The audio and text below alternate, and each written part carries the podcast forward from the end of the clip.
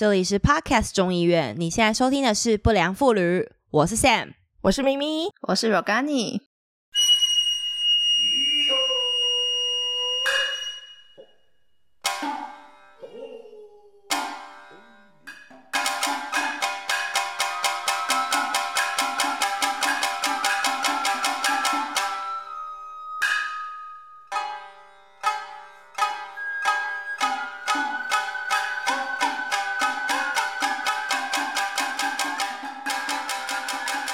还有 Rogani，大家你想说谁是 Rogani？所以那个咪咪，你来帮他介绍一下吧。OK，呃，就这样吗？你的开场今天就这样这怎么了吗？我现在就是 chill，让你去安排啊。OK，我们今天有一个大来宾，然后呃，这位朋友呢是我认识了十十年，今年十年嘛，对不对？欢迎一下 Rogani，先拍手。嗨，大家好，我是 Rogani。Rogani 这个名字是你的灵性名字，还是你的族语的名字？因为你是 Amis 嘛，对不对？它是我的灵性名字，我妈妈是阿密斯，我也有族名，我的族名叫 Fiik，所以其实我有超多名字的。Fiik 族名这个会有什么意思吗？还是它是可能就是根据你的那个家里面的长辈啊，或者是什么传下来的？对，阿美族的名字就是会是从女性长辈那里传承下来，所以就会哦，嗯，正好像正统的取名字的方式，就是 baby 出生之后，然后他们会感觉就哪个名字适合这个小孩，然后他们就讲这个名字。那小孩如果有反应的话，小孩可能笑，他们就说那就是这个名字了。但因为我是长大才那万一是一个很冷漠的小孩怎么办呢、他们就会一直讲很多不同的名字，就跟抓周是有类似的异曲同工之妙哎、差不多。但在刚出生没多久就要取，就是抓名字。那我们就是算一算时间，就认识十年了嘛。那当年因为我跟 Sam，我们两个是同事，我们两个在那个呃台北的一间青旅里面工作。然后我认识 Rogani 呢，也是在同一年。那他那时候是在花莲的青旅里面工作。然后就是我去花莲玩的时候呢，就住在他工作的青旅里面，所以我们就认识。然后会变成朋友，大概是因为他呃那一年刚好也要去澳洲打工度假，然后我是刚从澳洲回来，所以我们就稍微聊了一下关于澳打这件事情。我记得好像是这样子，所以才熟起来的嘛。那后来。呃，他去了澳洲之后呢，他就整个接手了，说接手很奇怪，他就接手了我在澳洲的所有的 game 们，就所有的朋友们，包括你在台湾的 game 也是。对对对对对，间接的就这样子，就很多共同朋友，然后就人生就这样无法分割。嗯，我觉得 Rogani 是一个很适合我们不良妇女这个节目的人，就人设，他就是一个很不良的。不良的，从不良少女少女到现在是一个呃不良的妈妈吗？我觉得是哎、他就是她的人生选择，对我来说，我觉得也就是还蛮就是特立独行的。她就是很知道自己在做什么，然后有一个方向。呃，他就是怎么说？像你，你选择了呃，你可以跟我们介介绍一下你的人生经历，因为你在你的我看到你在你的网站上，你有大概写一下，你从二零一一年开始，这是你人生的转泪点嘛，对不对？对，但本人对于数字跟年份记忆不是很好，所以让我回想一下啊，二零一一年吗？我大概二十二、二三，Rogani，你是先在那个青年旅社待过一段时间，然后才去打工度假，对不对？我那时候是本来就要去打工度假，然后我从台北搬回花莲，然后想说啊，暑假也没事，就打个工好了，然后我就在我就先去青旅打哦工两三个月，然后就刚好就出国。哦，所以算是一个中间的衔接。对，然后就是在那个两三个月的时候认识咪咪。哦，竟然是在那两三个月中，对，所以其实 Rogani 去澳洲的时候，也就是我去加拿大的时候，哎，对吗？你去加拿大是九月还是十一月嘛？对不对？十月，对啊，差不多。哦，我九月去的，对，好像差不多年份呢，因为我我刚刚这样子对对了一下，我发现我跟他的那个时间轴好相近哦，就是 hostel，然后那个去打工度假，然后我们的可能生小孩年纪也差不多，因为我基本上好像跟他年纪是差不多的。对你跟他年纪也差不多。嗯，你家小孩几岁啊？我们家的快四岁了，年底四岁。我家一岁八个月，所以你也还是算前辈。OK 前你应该比我早生啊。你说在 他打怪生小孩打的比较多这一块，对，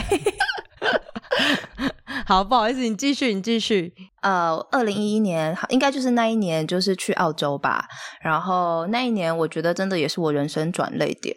我先去我在台北离开那时候的工作之后，我先去内关，然后后来就九月的时候去澳洲。我觉得澳洲真的是对我来说是一个，嗯，整个过程有很大的。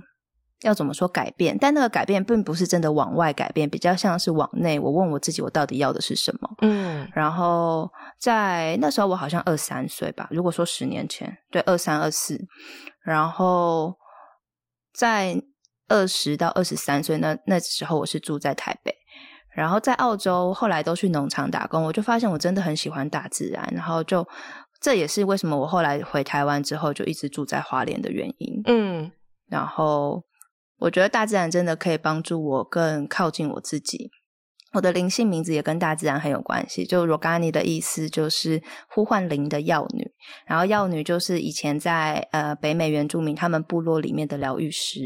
然后这也是我觉得这我五我这五六年正在做的事情，就这种灵性个案啊，或者是灵性课程，某种程度上也都是陪伴人去照顾他们自己，然后疗愈他们自己。嗯。哦，我想在这边帮我们听众问一下，就是因为内观这个东西，就是它其实最近，我我相信在最近这近大概可能五到十年，都越来越多人了解，但是我相信还是有很多人可能不知道何为内观，就是想说，请 Rogan 你要不要跟大家再细细的聊一下内观是个什么样的东西，然后它它开启你什么东西，或许是种下你一些种子，一路让你就是发展到现在。我觉得内观内观基本上它是一个呃十天的一个课程，但加上头尾大概十二天。然后它是一个来自印度的一个，嗯，我觉得是一个练习的方式。好了，嗯，就是它并不是真的是一个派别或是什么，它其实就是教你一个你可以呃探索你自己的方式。然后它没有跟任何的宗教有关，它没有跟任何的神有关，它教你的就是你往内，你去观察你自己的起心动念。他透过十天的静语，然后每天规律的静心，然后基本上整天都在静心，就是他他是有日程表的，然后你就是透过跟着这个日程表，然后跟着学习里面的方法，他其实就透过打坐，然后透过嗯跟自己在一起。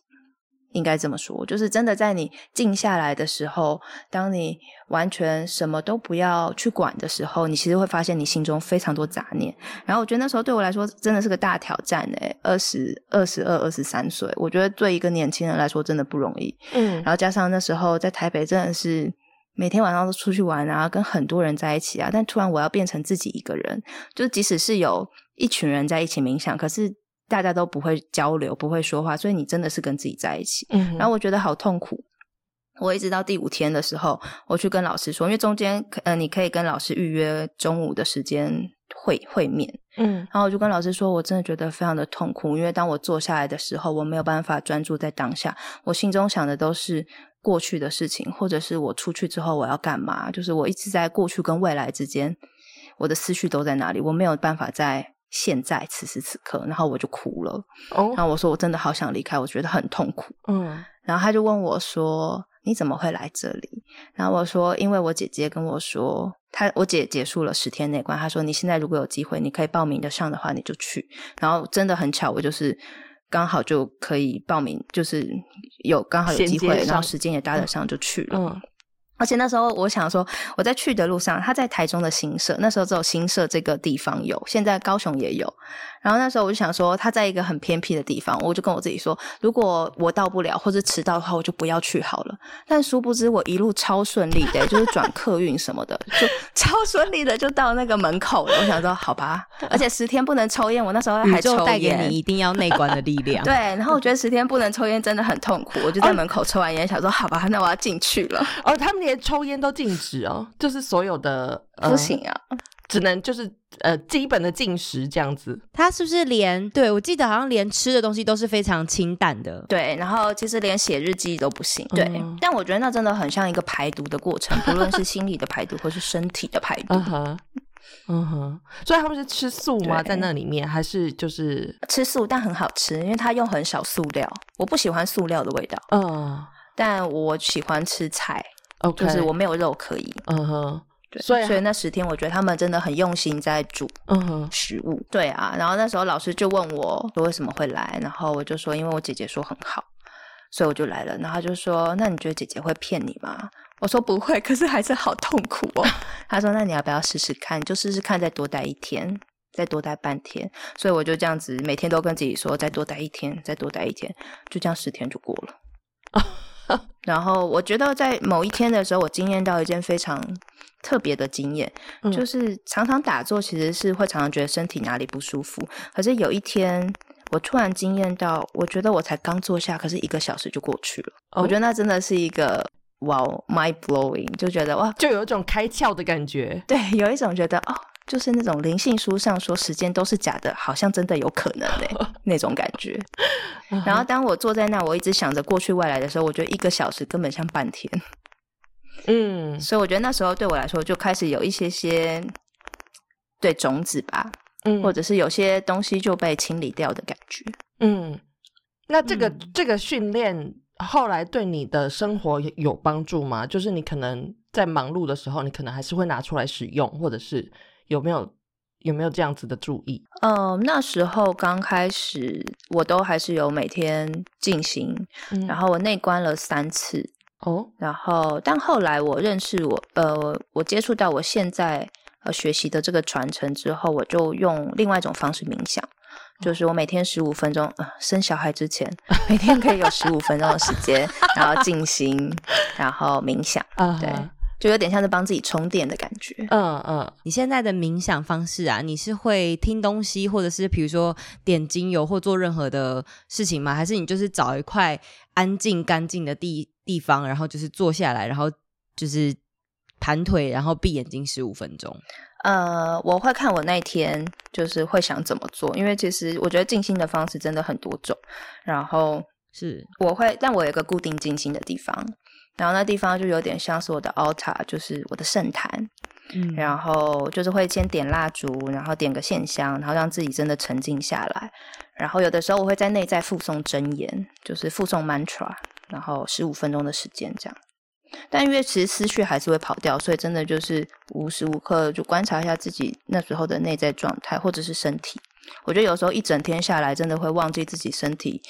就是哪里不舒服，或者是到底在撑些什么。然后我觉得那个十五分钟就会很好观察自己的时候。嗯精油有时候也会我用，我稍微想说交流一下那个冥想这件事情啊，就是我其实也是最近才刚开始，大概一个月，我大概进行一个多月吧。然后我通常是早上会听，就是那种引导冥想的，因为我觉得对于没有冥想过的人来讲，一开始要进入这个状态，其实真的很困难。嗯然后我之前也有跟就是我一些朋友分享过。我有时候觉得冥想或者是静心，它其实是一种邀请，就是我们其实很常日常生活中会听到有人在静心、禅修、冥想，或者是甚至内观。可是有些人可能就会听了就觉得，哦，这个可能不是 not my thing，你知道吗？就会觉得，哦，我去做做瑜伽就可以了啦，或是怎么样。那我自己第一次听到冥想啊，这这类的东西，也是大概三四年前，就是 我刚开始要当妈妈的时候，然后也是很多就是你知道内在外在的整合的纠结，所以那时候很多人都说你要自我觉察、什么的，然后那个时候就一直觉得。我知道我要专注当下，我知道我要觉察，可是我坐在那边我没有办法，所以我我我三四年前知道这件事情，可是我无法开始，然后反而是这次默默的，就是想到这件事，然后因为我们就是现在整个台湾地区还在终于降到二级警戒，但是之前三级警戒，然后又我又要在家工作跟顾小孩，我其实那一阵子就是心情非常的受打击，然后就很就很乱，然后跟我先生关系其实非常的差，所以我那时候就想说，好吧，那我要开始。那我通常都是早上十五分钟先听一个引导的，但是我晚上睡觉前的那一次冥想，我就会是呃自己可能听一些简单的那种呃很那种海潮，就那叫什么嗯。潮汐音，嗯。或是那种海浪的声音，对，进入那种状态。然后我大概也是有那种某几天会突然会觉得，哎，我才坐下来一下，马上就是我再次张开眼睛的时候，是已经过了二十分钟。我除了脚麻之外，其实我没有觉得时间流逝。但我那时候有在想说，还是其实我睡着啊，分不太清楚那个中间的分野。但我想应该是没睡着吧。对啊，然后我我就觉得。渐渐的有点明白，就是所谓的觉察是什么。然后还有，我不知道，就是像 Rogani 的系统里面有没有提过实相这个这个词？所谓实相，就是呃，是是所有万事万物的真实样貌嘛。就我最近好像有透过冥想。越来越能，因为它是它其实就是一种向内探索，所以每个人的定义呀，或者是每个人的感受，多少还是会有点不一样。可是的确可以觉得很平静，然后也能接受各种不同的突如其来的打击也好，或就是不管喜怒哀乐突如突然来，然后你也好像都可以，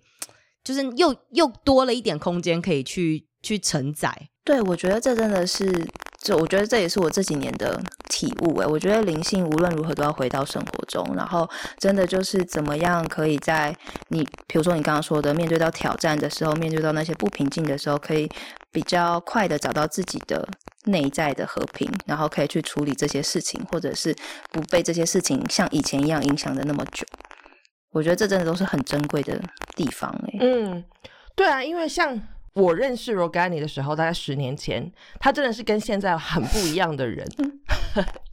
对，那我我我比较好奇的是，因为他你现在是一个呃非常专业的灵性的老师，然后呃生育祭司，那你就是会做一些能量疗法之类的呃呃的技能，你就是有这些技能嘛？那当初我认识你的时候，其实你就是一个很年轻的女孩子，然后你很。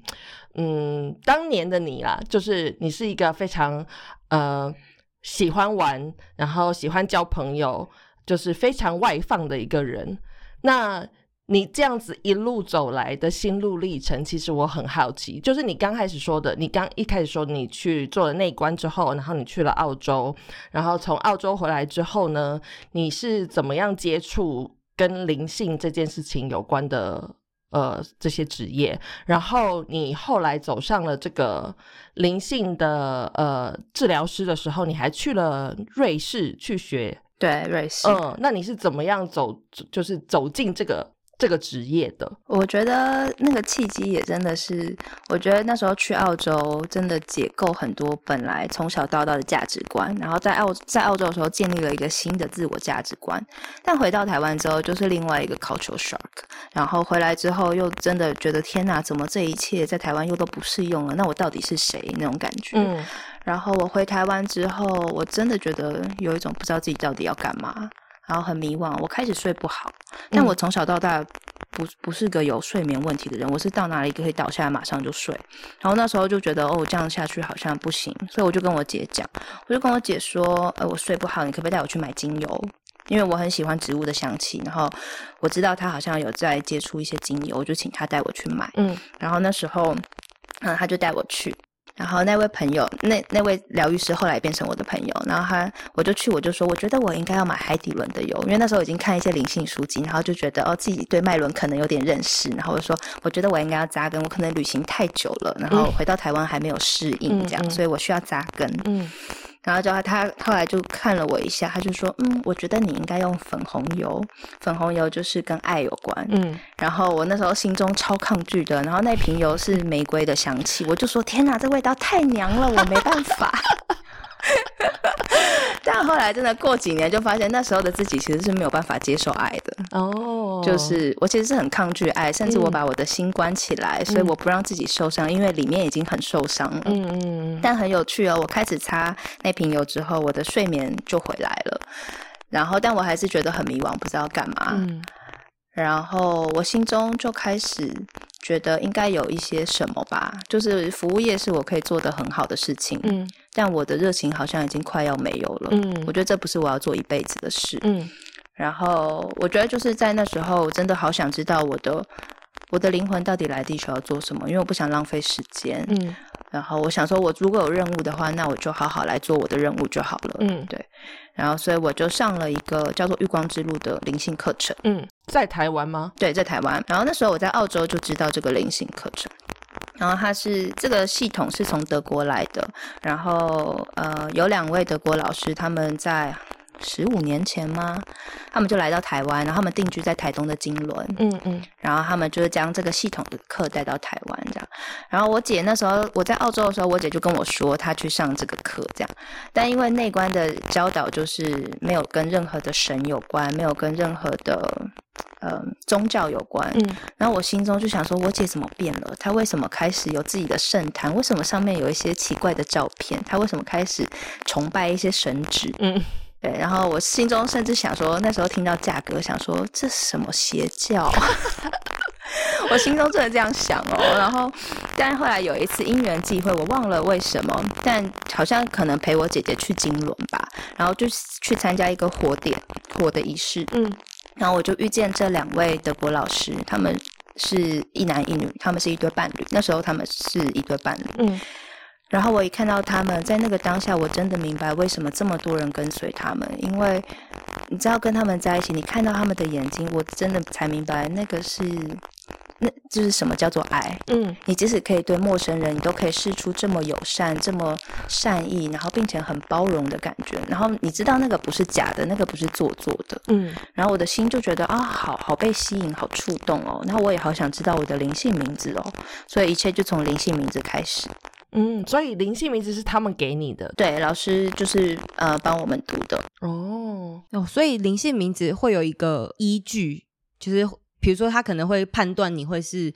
什么性质的人，然后给你一个名字这样子吗？灵性名字读的方式就是老师会看入你的双眼，他会跟你的灵魂连接，然后那个灵性名字的音就是跟你灵魂共振的音，所以当你越越使用这个灵性名字的话，你其实会跟你的灵魂越共振。我觉得这对我来说就是跟比如说台湾人取名字有时候会算命也是一样的，就是怎么哪个名字真的可以适合你。对，然后一定要多叫这个名字才可以，这样。我甚至就想到，这跟其实阿美族那个命名也很像啊，因为就是你跟这个小孩子，你叫叫了什么名字，结果他会有反应，就是跟他 共振啊。对啊这应该是同同一个同一个理论一个道理。对对同一个理论。嗯而且我之前去澳洲参加一个走路的活动，他们反核的走路的活动，嗯然后就跟澳洲的原住民有接触，然后那时候我们就在交流，他们就说他们呃有一些澳洲的原住民的部落，他们是不看人的眼睛的，因为他们说他们真的就说眼睛是灵魂之窗，你不能这样子直接的看别人的灵魂，那是不礼貌的事情。嗯哼，然后那时候才说哇，灵性名字真的也很酷诶，就是跟原住民的智慧也是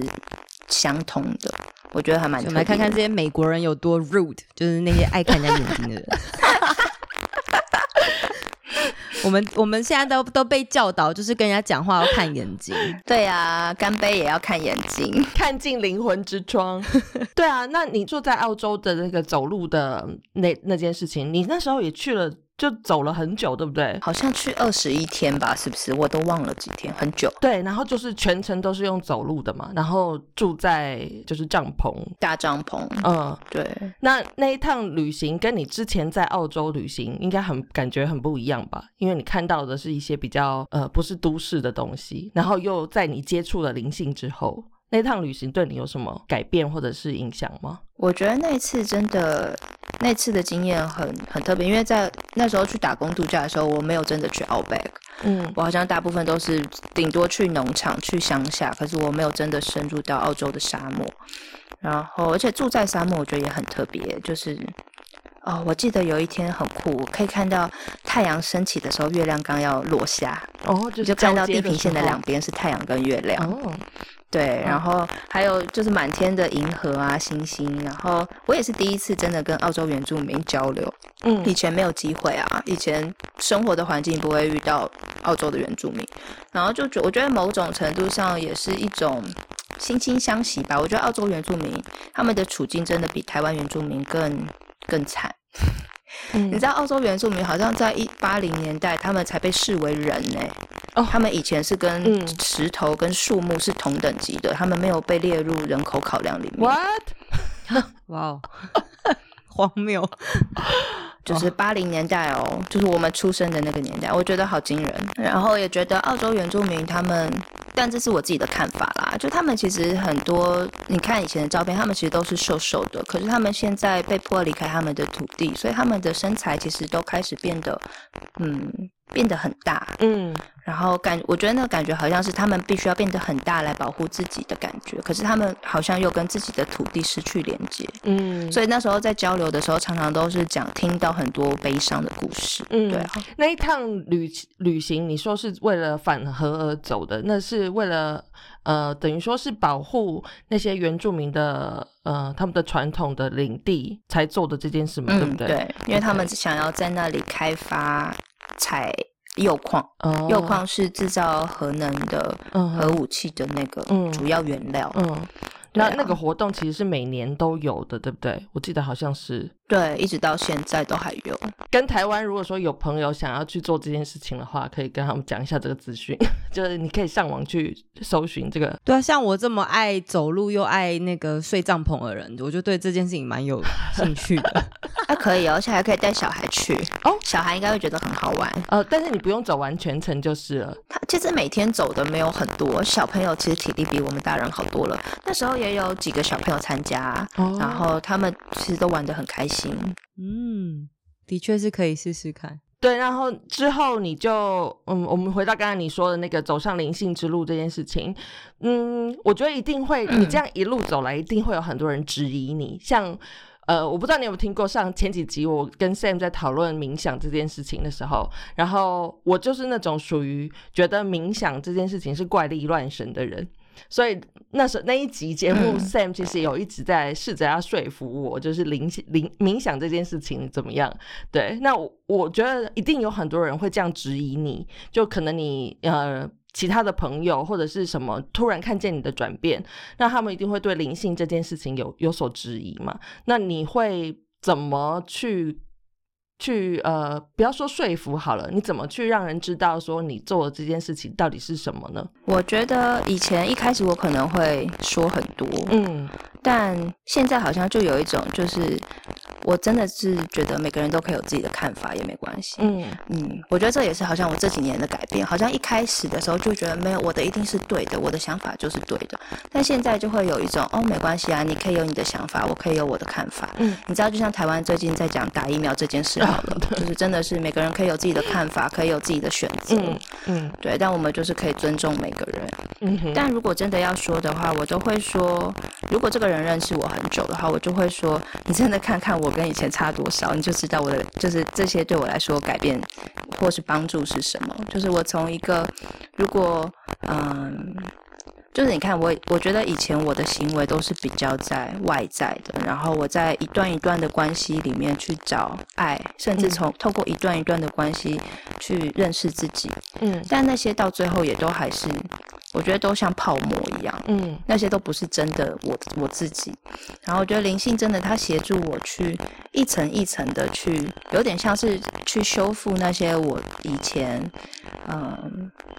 害怕的地方。比如说我以前因为我父母离婚，我感觉到我觉得爱是一件很可怕的事情，因为嗯我可能会再次受伤。嗯所以我不愿意真的好好进入一段关系。我每一个男朋友大概一年就分手，嗯男朋友或女朋友嗯就顶多一年。嗯然后在我老公之前最久的只有一个，就是三年，嗯哎，两年。但我中间还劈腿，嗯我就想说我要来测试一下到底是不是真爱，那我来试试看。但没有，不可能，感情经不起这种考验。嗯然后后来就是真的都没有办法，我觉得真的是那个一年对我来说，就像是一年之后，我可能会开始，对方会开始看到真正的我，可是我好害怕，我连我自己都不爱真正的我了，我怎么给人家看？嗯我今天上午，因为我我其实每个月有一个读书会，然后我我今天刚好我今天上午才结束一个读书会，然后我这这一次的读书会大家都是在聊跟心灵成长相关，然后因为我这读书会最早设定是其实是聊自我成长跟 商业商业探讨，所以我们大家就是到最近这一两个月，慢慢的把话题都移到心灵成长的时候，其实我们还蛮多呃平常很踊跃参与者，大家就是。变得比较不太会表达，因为我觉得大家很长，尤其是在这种很讲求高效率的时代，或者是我们的整整体呃全球的价值观都有点往某一个方向走的时候，嗯大家会忘记追求心灵层面的成长。然后刚刚我就突然想到，就是那个咪咪问说，因为像我们在讨论冥想的时候，我知道其实就就甚至到现在，有时候我在讲我最近在做冥想，那当然就是可能对这个也有好奇或有兴趣的人，他会自然想要听。可是像比如说举例，我先生他他能接受我在那边做冥想，然后不打扰我了，但他就是完全的不考虑参与，然后也。不觉得说就是这跟他有什么关系，但我觉得这个也 fine。我只是最近也是进入一种，你们有看过最近有个基努里维的迷因图吗？就是 没有，人家就说基努里维就说，不管你反正你是说，就算你说一加一是五，我也会觉得嗯没关系，这就是对的。你只要觉得他是对，他就是对的，我不会再跟你与你就是多加辩解。对对对，我最近也是在走这个形式，哎，就是没关系，你说什么都好，就是。就是现在这个社会太多，就是每个人都有很多自己的想法跟意见，那一定都是因为大家也有受过教育，然后大家也都有各自的呃，就是见解啊，或者是经历，所以每个人都会产出自己的一套价值观。那我觉得就是都好，每个人的讲法都好，反正我还是会做我在做的事情，你还是做你在做的事情。那这个地方有冲突，不代表我们未来别的地方不会有那个共识，那只是就这个地方 OK 那。没，你觉得一加一四五，那就是很棒，good for you 这样子。对啊，我觉得即使这个问题不见得就是不只是那些可能，比如说对咪咪来说，他就是比较觉得这怪力乱神，甚至如果即使在身心灵的领域里面，大家也都有自己的一套。嗯嗯嗯嗯。所以是，你知道在这领域里面，有时候大家也会 argue，就是我的才是对的，嗯哼，我的比较好之类的。对啊，对啊，所以我觉得重点其实是你怎么怎么坚定自己的信念比较重要啦。就是他人说什么，其实都都是 都像风一样的 这样子。平常的时候也就当个人就好，就不用时时刻刻都当一个灵性老师，然后好像高高在上，甚至好像就是哦，人家讲什么问题都要就是很鸡婆的去引导人家干嘛干嘛这样子。对啊，我觉得这真的很没有必要。嗯嗯嗯，就是你，因为你平常还是就你就是一个人嘛，所以你还是一个平常人，你做的事情还是很日常的事情，这样。对啊，而且生活中也是会遇到挑战。嗯，但是 Rogani，你现在的本业就是你现在的工作，就是跟这个灵性有关嘛？因为最前面的时候有特别说你是这个呃。你可以跟大家介绍一下，就是你现在的这个职业，然后它跟灵性的那个关联。呃，我现在的呃工作就是呃灵性老师跟灵性神谕祭司，然后他们其实还有呃我还有做空间风水，然后也是能量的工作，它跟传统的空间风水不一样这样。然后嗯，我想看他们三个虽然都是灵性的领域，可是不太一样。就是生育祭司，他比较主要的就是在陪伴，比如说孕妇啊，或者是准备要怀孕的呃爸爸或父母，嗯，然后跟孕妇，她就是比如说产，就是她在孕期可能不是那么舒服，有些人孕吐很惨，嗯，这也可以在灵性层次去看看，就是嗯可以做什么，或者是是不是后面有什么议题，因为有时候可能是妈妈真的没有准备好当妈妈。所以她在怀孕的时候，其实她可能会很抗拒，她可能有一些自己跟她自己妈妈的医术没有处理好，嗯，这也是有可能。嗯哼。然后还有比如说对生产的害怕，对生产的恐惧啊，然后生完小孩之后，其实生活真的很不同。然后怎么样去支持，就是母亲经历这每一个阶段，然后生小孩生出来之后，每个阶段也会有各式各样的状况。然后也是可以协助母亲带他去看他孩子，从灵性的角度去看他孩子这个情况的背后，他真正要说的是什么？嗯，我觉得这真的是很很棒的一件事，因为小孩他们即使成人，我们言语有时候都没办法真正的表达我们心中的意思。嗯嗯。更何况是小朋友，所以有时候透过灵性的角度去，嗯，透过心跟心之间的连接，觉得语言真的不是那么重要。然后再透过灵性跟就是你的灵魂跟孩子的灵魂连接，然后就发现哦，其实好像其实有其他方式在育儿的生活之中。然后这是一个部分，然后灵性老师的话就会嗯开嗯像玉光之路我刚刚说的这个课，然后也会有一些个案工作，比如说这个人他想要嗯他有一些主题，各式各样主题其实都可以拿来做灵性工作，比如说他最近工作可能不是那么顺利，嗯，然后我们就我就可以看看有什么工作可以协助他，他或许是要换跑道，可是他不是那么嗯确定，或者是不是那么嗯觉得有安全感，嗯。那可以去看看这个主题的背后真正的原因是什么，然后看可以做什么样的能量工作去支持他。嗯。或者有的时候就是，嗯，关系呀、很多人其实做关系，跟自己的关系、跟家人的关系，或者是跟伴侣的关系，嗯，这也可以做灵性工作。我看你这个是不是会抽一个花卡？是这个灵性老师的、的部分吗？就有点像塔罗牌这样子的性质的东西吗？是吗？对，它是花精的课，其实我上了好多课，哦花精的课，然后它有一个牌卡。嗯，对啊，我觉得现在等于是我的工作就是整合我所有学的，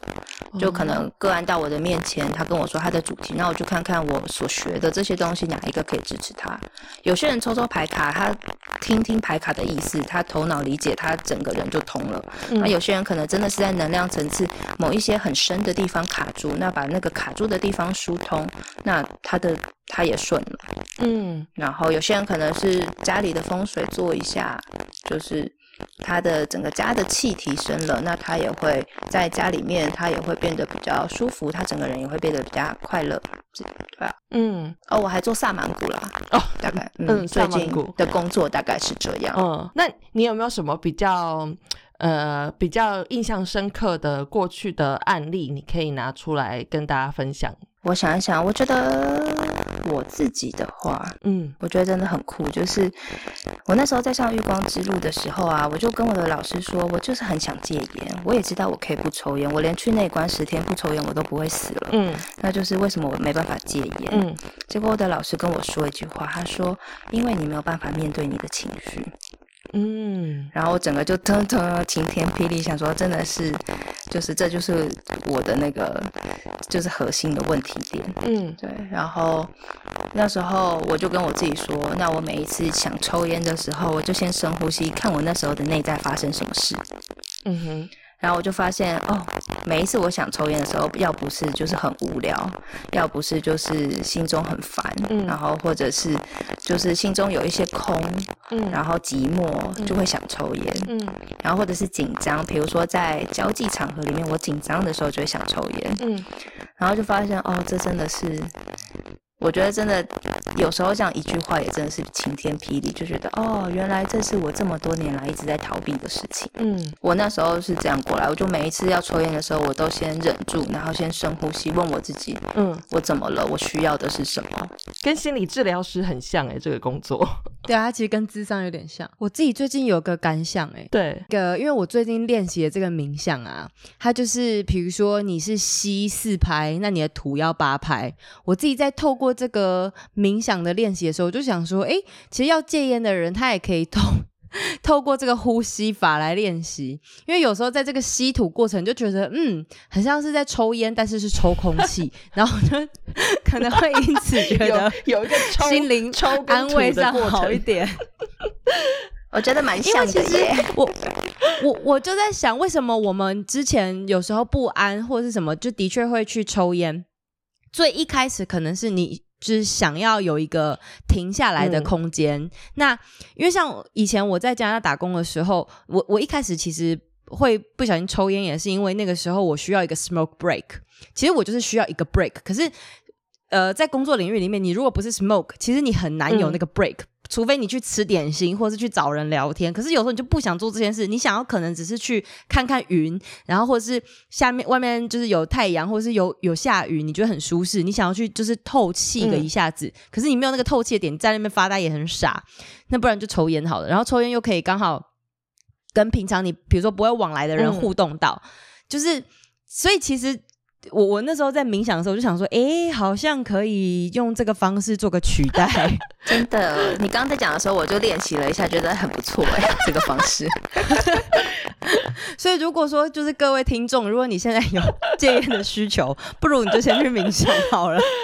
我那我我现在是要讲戒烟吗？我我也可以来分享一下我的戒烟过程。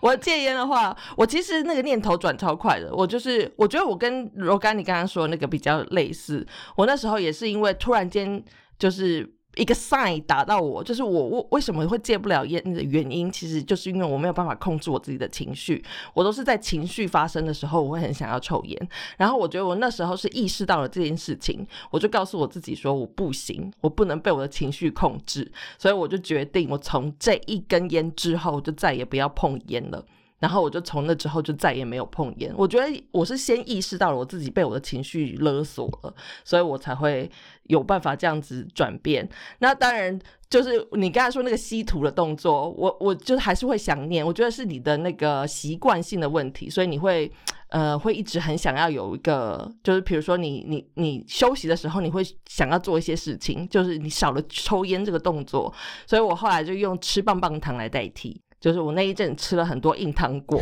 就刚开始戒烟就爆肥，对，狂吃糖果这样。好，这是一个戒烟的一个过程。我们为什么会从那个疗愈讲到戒烟？因为我们都是不良妇女啊，大家都抽烟。那 Rogani，你自己是，你应该是在当妈妈之前，你已经就进入这个领域了，对不对？就开始学这些东西，然后还有包括就是所谓生育祭司，这应该是你自己生产之前就开始的事情，对吗？对。对。哦，那你你自己就是开始怀孕，然后甚至到就是产后，你有没有就是等于说透过内外结合，等于说。原本你学的东西，然后你可能陪着人家进行，自己验证到自己身上，或者是因为像我自己，我是一个还蛮就是敏感的人，然后我的确也有产后忧郁症，然后但我我算是蛮快就度过了。那我想就是我猜想你如果也是一个这么 sentimental 的人的话，可能也会有产后忧郁。那你是怎么透过可能像这样子的灵性的 了解啊，然后让自己度过？我想一想哦，刚刚咪咪在问刚刚那个问题的时候，我有想到第二个部分也是我的，嗯，就是好运气，嗯，我觉得因为当初要去上瑞士上这个课，我就是为以后要生小孩做准备，就觉得啊，我在身体跟心理都准备好，但我在灵性层次也要做好准备再生小孩，嗯，就是我是一个有一点就是蛮有架构的人，我就觉得我要做好全方面的准备，嗯但殊不知生完小孩，小孩根本就是一个很失控的人啊，就是小孩真的无法。掌控，但我觉得他也因此就是让我就是学习掉，就是不要控制，就是这么多事情。嗯，然后回到刚刚 Sam 问的那个，嗯，我觉得我在孕期都蛮顺利的，就是我没有太我没有孕吐，然后身体也顶多只有在后期的时候比较水肿。对，然后这个这是 Lucky You。我现在整个大发胖哦，我也有胖，就是我好像胖了十十公斤、十二公斤吧，嗯，但好像蛮多是水分的，所以后来也就就排掉，顺利的排掉。但我觉得确实每个人不一样哎，就是有些人像我在孕期顺利，然后后来，但我真的以前，呃，我应该是说我的。有小孩的朋友很少，所以我接触小孩的经验真的不多，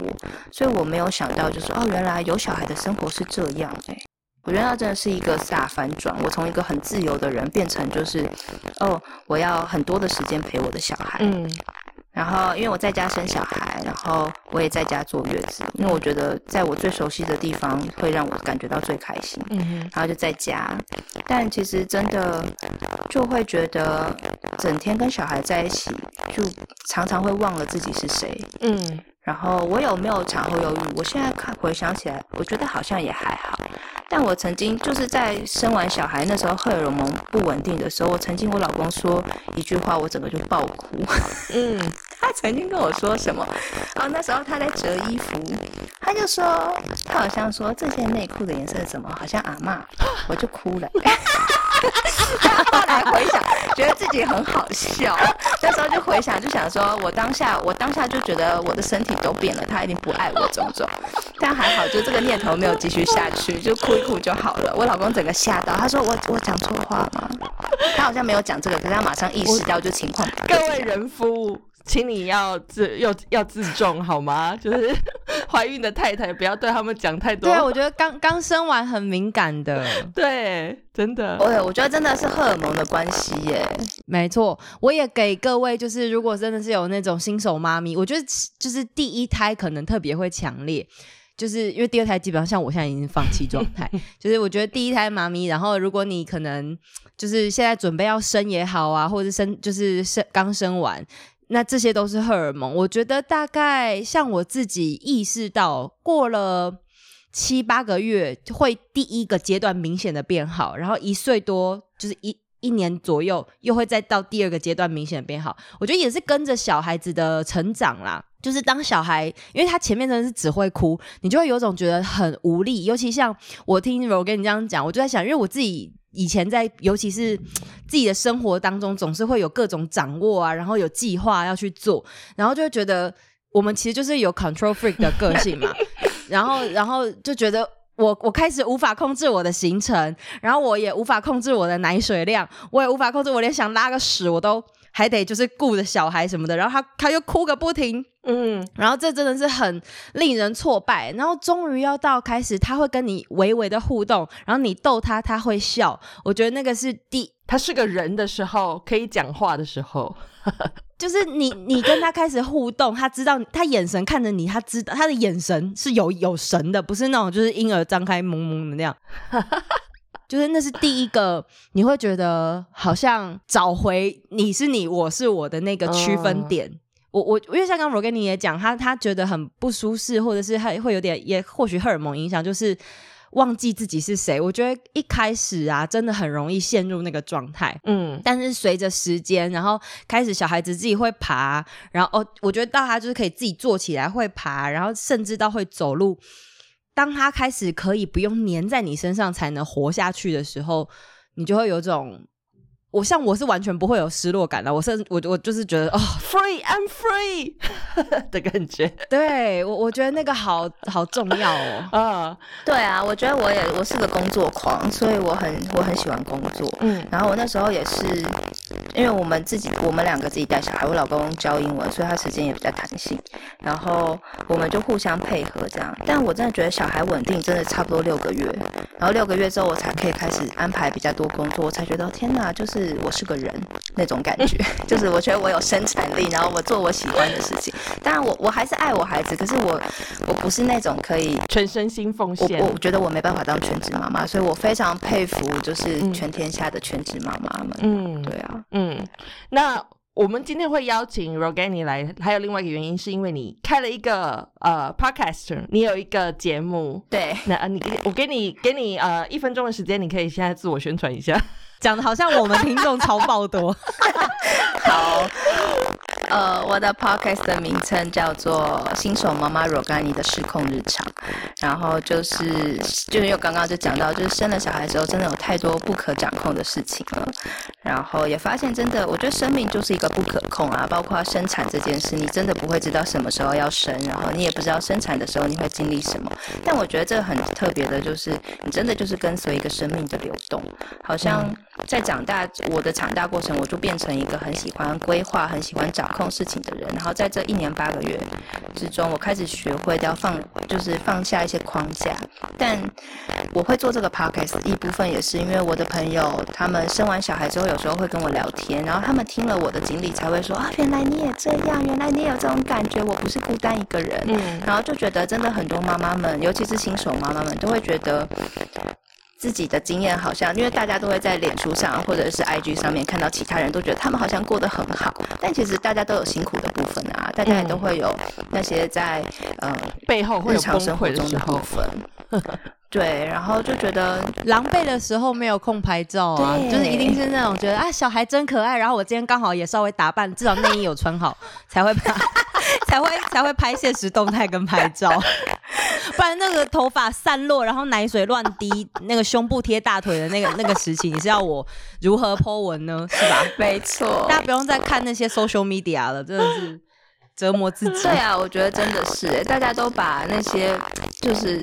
这些包装的很好，然后就想象说我会不会跟隋唐一样生了三个小孩，还是身材那么好，然后还是呃可以事业人生两得意那种感觉。但我想他一定也有生活中辛苦的地方，这是每个人一定都有的。嗯，所以我想说就开这个节目，然后来讲讲我自己的失控日常，然后也讲讲我的呃，就跟朋友聊天，可能就邀请朋友来一起来说说，就是在灵性层面怎么样陪伴孩子。嗯，对啊，就是聊天。而且我觉得有个部分是，我就有。借口可以约朋友们，哎，快点，我们今天某个时间我们一起线上聊天。对，我觉得这也是一个在现在疫情时间就是很好的一件事，有个借口可以聊天。这样讲一讲也蛮 sad。对呀，不然你知道很多妈妈，如果他们真的是全职妈妈的话，他们一整天都跟孩子在一起，他们的有时候对对话的对象就是孩子，哎，嗯是真的蛮辛苦的。嗯，Sam，那你要不要趁机来推一下 Rogani 你的那个说故事的 podcast？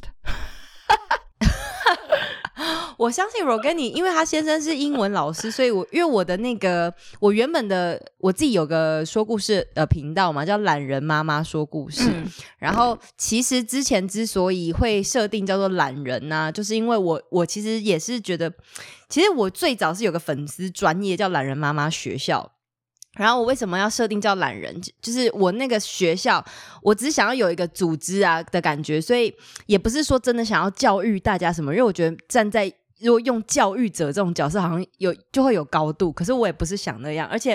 其实我最早啊的心理的受众其实就是给家长的耶，就是因为我觉得小孩子他本来就是小孩，他们是什么都吸收的，他们就是 pure 的海绵，但是我们反而大人会自己添加很多自己觉得什么是重要的，或者是自己觉得怎么样做才是对的，或是捷径去给小朋友，然后。我自己就觉得说，其实有时候不要去强求，或者是不要为难自己，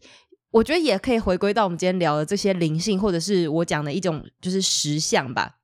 事物的本质到底是什么？然后我其实想要带给小孩的，或者我希望未来整个教育体制应该要更能了解，就是我觉得就像很多现在很多人都是很觉得一定要国际化，要接轨，英文一定要学得很好，导致外面小朋友们都是那种。就是好像都一定要念那全美的幼稚园啊什么的，我自己很多身边朋友都是这样，但我就觉得很多家长其实也就是外包出去，你回到家，你甚至连陪他读一本故事书的时间嗯。都没有。是啊，我最早就是用这样的想法，然后因为我也是之前也是想说，就是做个 podcast，然后因为平常跟朋友聊天嘛，那就觉得聊天好像可以整理成，因为我觉得偶尔都会有一些很棒的金句，所以那时候才开始做 podcast。然后既然都做 podcast，然后我每天又要花很多时间跟我女儿讲故事，那不如我就也把我跟她的故事做成一个节目。然后因为我就是懒人，所以我就想说，你知道，所谓懒人就是我做了很多事情，为了为的都是我，比如说二十年后要轻松，所以用用这个 idea，然后只是因为她的名字是 Olivia 嘛，所以我后来就是用橄榄的榄这个字去去去命名。我们的讲故事其实也都不是只有在纯粹的讲故事，因为我可能就是透过跟她对话聊天，然后慢慢的就是你知道 put some thoughts in her mind，就是要让她觉得说，像其实之前我跟咪咪在，其实有点像是不良妇女的优良幼儿版，就是我，因为我们的思考逻辑其实都是那样的，只是要怎么样把它灌输到小孩子的脑里面。嗯就是一个给小孩的洗脑的 podcast。没错，所以如果说就是你们可能听一听，觉得哎、诶好像还还愿意蛮蛮愿意被我们洗脑，就是相信这套 philosophy 的话，可以让小孩去听听看。那当然就是走普遍级路线，对，然后或者是小孩 小孩就是在哭闹，然后你正在忙的话，你可以播播出来，就是当故事放给小孩子听也是可以的。这样，对，因为那节目是我跟我女儿一起做啦，所以小朋友有时候听到童音会比较有对对对共鸣嘛，就会觉得哎、诶怎么会那个小孩在讲话？对他们就变得很认真听。好的，